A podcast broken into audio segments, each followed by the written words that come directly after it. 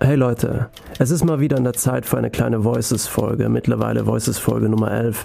Für alle, die nicht wissen, von was ich gerade rede, die Hörer und Hörerinnen können mir auch ihre Geschichten zusenden. Es hat sich ja mittlerweile so eine kleine Literatur-Community gebildet.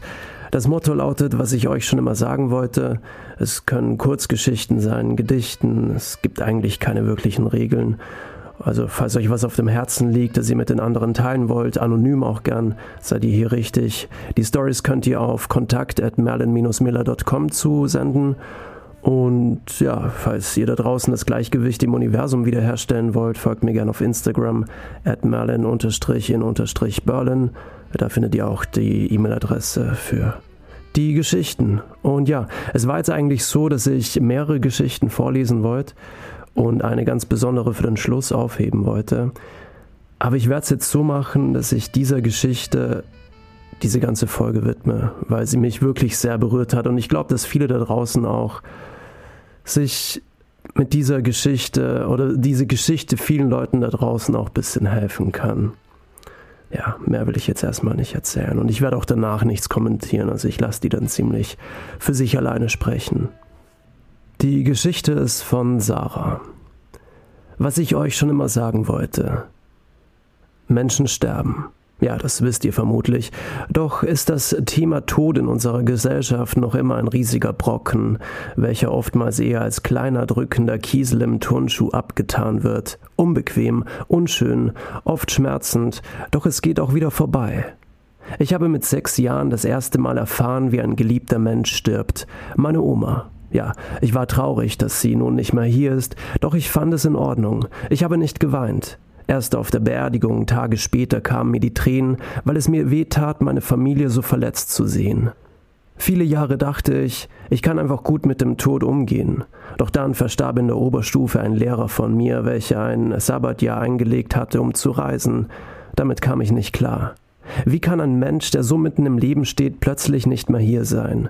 Wer soll nun an unserem Abiball von seinen Abenteuern des letzten, des letzten Jahres erzählen? Es war zwar ein besonderer Lehrer und besonderer Mensch, aber er war mir nicht super nahestehend. Warum fühle ich mich jetzt, als würde jemand mein Herz über eine kalte Käserei ziehen? Unsere Biolehrerin hatte uns an einem Tag, als die Nachricht kam, gefragt, ob wir darüber reden wollen. Also erzählten einige ihre schönsten Erinnerungen und Geschichten von ihm und mit ihm.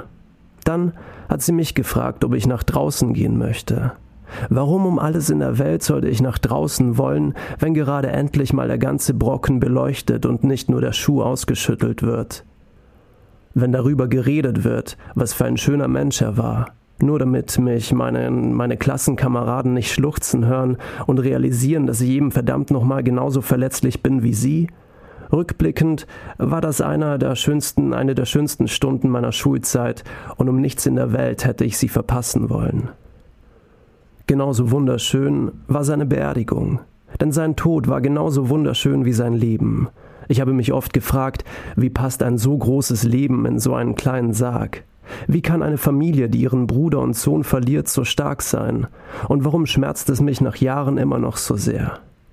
Aber ich habe den Schmerz lieben gelernt. Er erinnert mich immer daran, zu leben, solange ich kann, zu geben, so viel ich kann, zu lachen, so laut ich kann, zu lieben, so tief ich kann. Letztes Jahr hat sich dann dieses Drecksvirus den letzten Lebenshauch meiner anderen Oma geschnappt. Meine Geschwister durften sich nicht von ihr verabschieden, keine richtige Beerdigung, keine Umarmungen. Und trotzdem hatte ich plötzlich meine einfache Umgehensweise mit dem Tod zurück. Ich bin dankbar, dass sie überhaupt ein so langes Leben führen konnte und dafür, dass sie jetzt von ihren Wehwehchen und Malörchen befreit ist. Vor ein paar Tagen bekam ich die Nachricht, dass ein Mädchen in meinem Alter bei einem Autounfall ums Leben kam. Ich habe sie schon über zehn Jahre nicht mehr gesehen, doch im Kindesalter hatte ich einmal einen ganzen Tag zusammen mit ihr verbracht. Sie war aufgeweckt und lustig und glücklich. Und ich war geschockt, verwirrt. Ich weiß immer noch nicht, wie es mir damit geht und wie ich mich fühle. Aber was ich euch eigentlich schon immer sagen wollte ist, Menschen sterben und es ist okay. Lieber jemand verlieren, als die Person nie gekannt zu haben, und lieber jung sterben, als nie am Leben gewesen zu sein. Der Tod ist so wundervoll wie das Leben, weil er gehört dazu. So abgedroschen es klingt. Sag nichts durch die Blume, sondern werft direkt den riesigen Stein.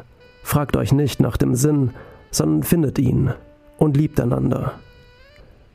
Erwin, Anna, Herbert, Michel, Felix, Rosi, Laura, ich hoffe, ihr seid alle mit einem Lächeln im Gesicht gegangen und ihr werdet für immer ein Teil von mir sein.